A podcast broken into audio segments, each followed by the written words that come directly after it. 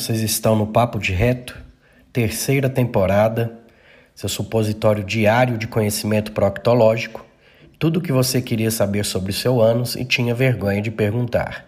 Essa temporada está recheada de convidados, muitos escolhidos por vocês, alguns novos, outros que já passaram por aqui e vocês pediram que voltassem.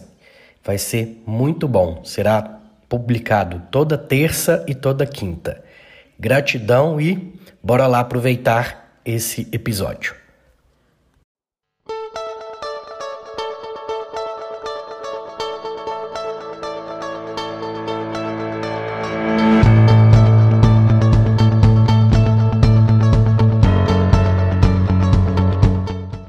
A gente vai falar sobre doenças do fígado, né?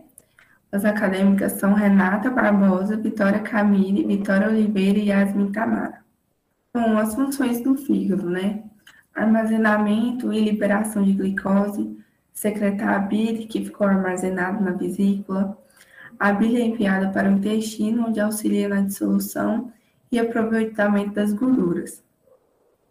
Metabolismo, metabolismo dos lipídios, conversão de amônia em ureia, síntese de maioria das proteínas do plasma, destruição de hemácias desgastadas, armazenamento de vitaminas e minerais, é, filtragem de impurezas.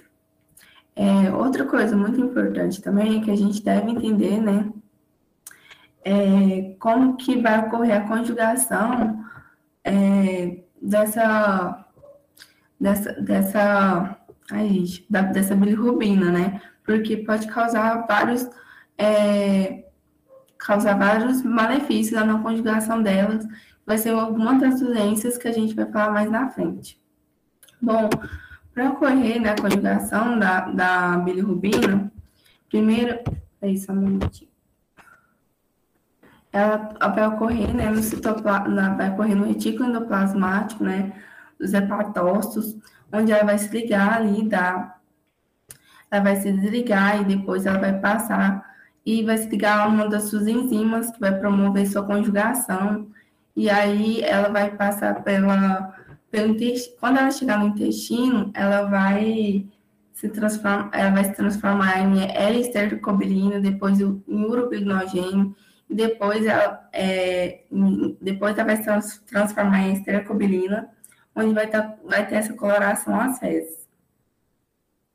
Sintomas e sinais típicos, né? Algumas doenças podem cursar sintomáticas durante longo, longos anos, outras vezes expressam-se por quadros, agudos, traduzido por adinamia, náuseas, vômitos, febre, calafrio e manifestações sistêmicas típicas.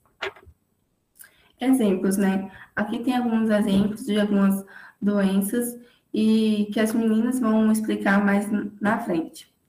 A icterícia como síndrome, hepatite aguda viral, hepatite aguda crônica, hepatite aguda fulminante, cirrose hepática, encefalopatia hepática, ascite hepatogênica, síndrome hepatorrenal e síndrome hepatopulmonar, peritonite bacteriana espontânea, hemorragia digestiva alta, cirrose biliar primária e síndrome de superposição, colangite esclerosante primária, hemocromatose hereditária, doença de Wilson, doença vascular do fígado, doença hepática gordurosa não alcoólica, fígado e gravidez e fígado e drogas. Doença, cisti... doença cística hepatobiliar, abscesso biogênico do fígado, tumores benignos e malignos do fígado, doenças do fígado na infância e transplante de fígado.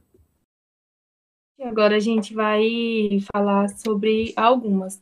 É, começando pela icterícia, quando, como síndrome, tem a não colestática e a colestática. A icterícia ela vai significar uma coloração amarelada da pele das mucosas, que vai é, causar um acúmulo de bilirrubina no soro e nos tecidos é, para de apresentar. Voltou. É, então, as síndromes icterícias, elas podem estar ou não associadas à colestase. As não colestáticas, elas são causadas pela maior oferta de bilirrubina ao fígado, por deficiência de captação pelo hepatócito ou por defeito no seu transporte extracelular ou uma conjugação, que vai caracterizar por uma hiperbilirrubina indireta. E a colestase, né, a síndrome, a icterícia com síndrome colestática, ela consiste em uma alteração da formação e excreção da bile, que vai ter uma alteração que pode estar localizada desde o hepatócito até a ampola de váter. Pode passar, por favor. A hepatite aguda viral é, ela representa a causa mais comum de doença hepática infecciosa ictérica ou não no Brasil. Ela é causada, pelo menos, por cinco tipos de A, B, C, D e E. É, os outros vírus, eles podem infectar o fígado, mas este órgão não é nem o local primário de suas aplicações, nem o seu alvo principal. Nessa condição, vão incluir-se o citomegalovírus, o herpes simples, o Epstein-Barr, o vírus da febre amarela e da dengue, assim como outros flavivírus. Ainda constam-se os vírus do sarampo, da rubéola, da influenza e do herpes genital, que são capazes de causar uma hepatite de gravidade variável. Pode passar, por favor.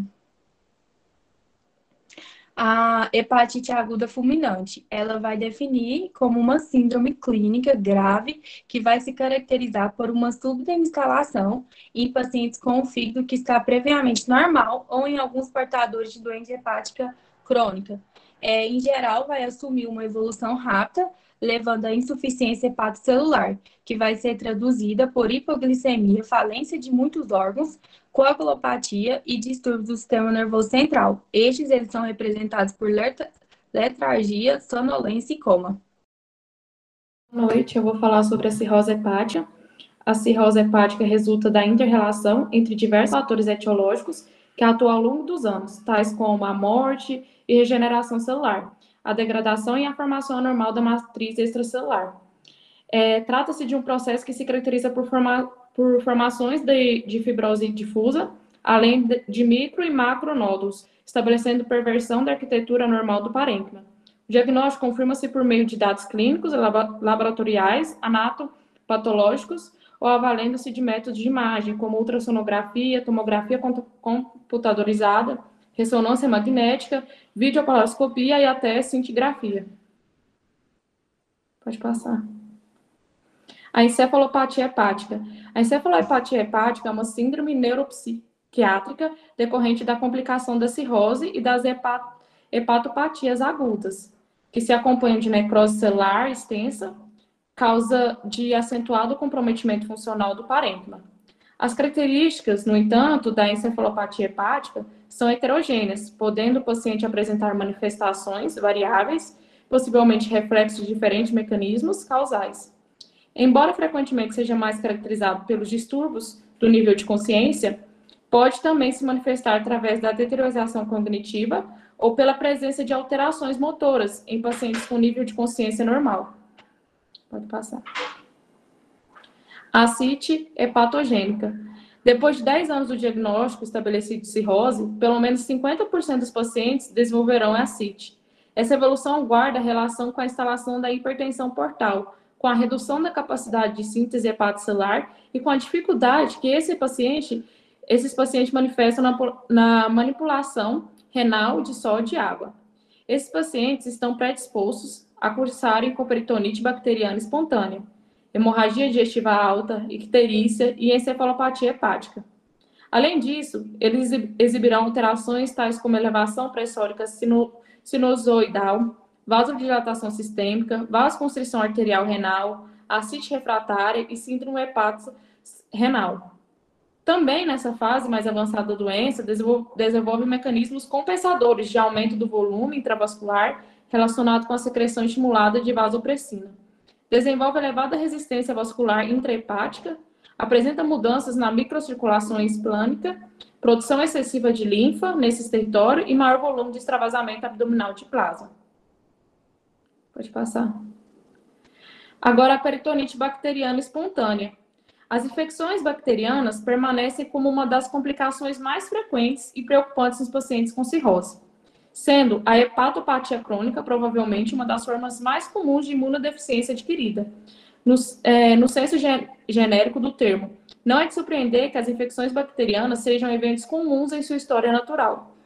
Peritonite bacteriana espontânea é uma infecção é uma infecção do fluido da ascite sem que haja um foco intraabdominal aparente causador da infecção. É a hemorragia digestiva alta no cirrótico. Durante a evolução natural da cirrose hepática, ocorrem modificações anatômicas e anatomofuncionais do parênquima hepático e do sistema venoso portal, responsáveis pela drenagem de sangue proveniente do trato gastrointestinal, pâncreas, vesícula biliar e baço, em direção ao fígado. Observa-se que, segundo o desenvolvimento de hipertensão portal, ocorre a abertura de microvasos e de colaterais venosas, voltada a descomprimir o território hipertenso para a circulação sistêmica hipotensa. Pode passar. A cirrose biliar primária.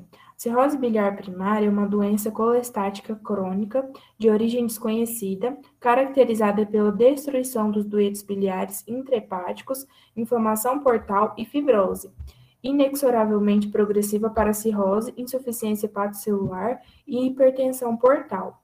Os aspectos evolutivos são interessantes e típicos. A doença pode estar presente por até 10 anos antes do aparecimento de quaisquer sintomas. A sobrevida média atinge de 10 a 12 anos depois de tornar-se sintomática e 5 a 6 anos após eclosão da icterícia. A descompensação afeta 26% dos pacientes depois de 10 anos de diagnóstico.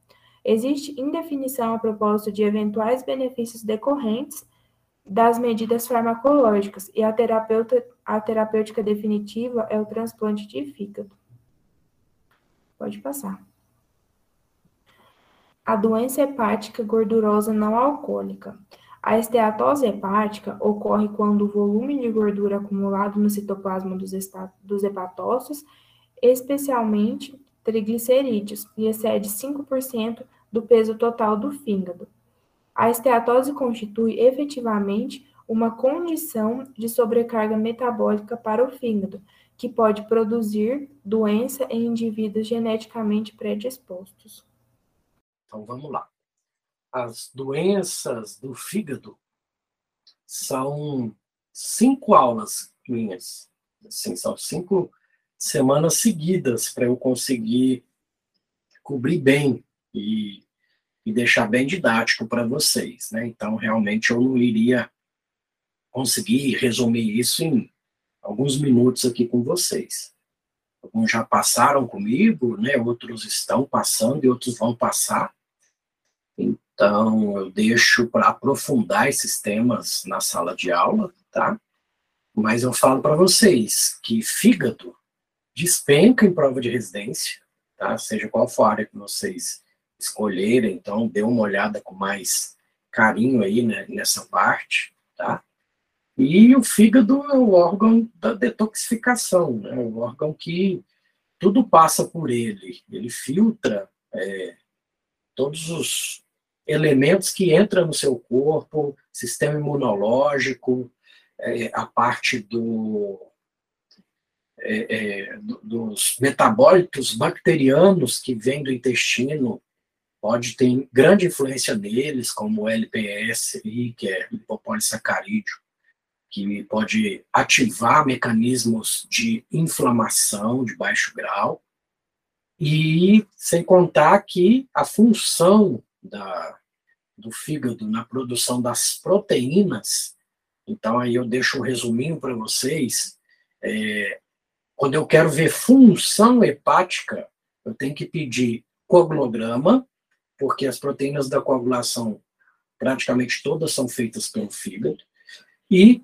proteínas totais e frações, onde está incluso a albumina, que também praticamente é toda feita pelo fígado. Se esses exames estão alterados, eu penso em algum grau de insuficiência hepática. TGO TGP alterados, eu penso em destruição de hepatócito, nas hepatites, na cirrose. Bilirrubina aumentada, eu preciso saber qual a fração, se é direta ou indireta. A direta é, é, mostra obstrução. É, já metabolizei a bile, ela não está dando conta de sair, ela regurgita, ela volta. A indireta, aí eu tenho que ver se é um componente intrahepático, se é na célula, no hepatócito, ou um aumento da degradação de hemácias, por exemplo, na hemólise, então vem antes, tá? É, quando eu quero ver é, problemas em via biliar, eu vou atrás das enzimas canaliculares, é, gama-GT fosfatase alcalina, patologias do pâncreas, porque deságua no mesmo canalzinho, amilase e lipase. Então, isso é um resumão aí do que, que um clínico básico tem que saber sobre os exames laboratoriais para avaliação do fígado, tá? Estou disponível aí para dúvidas.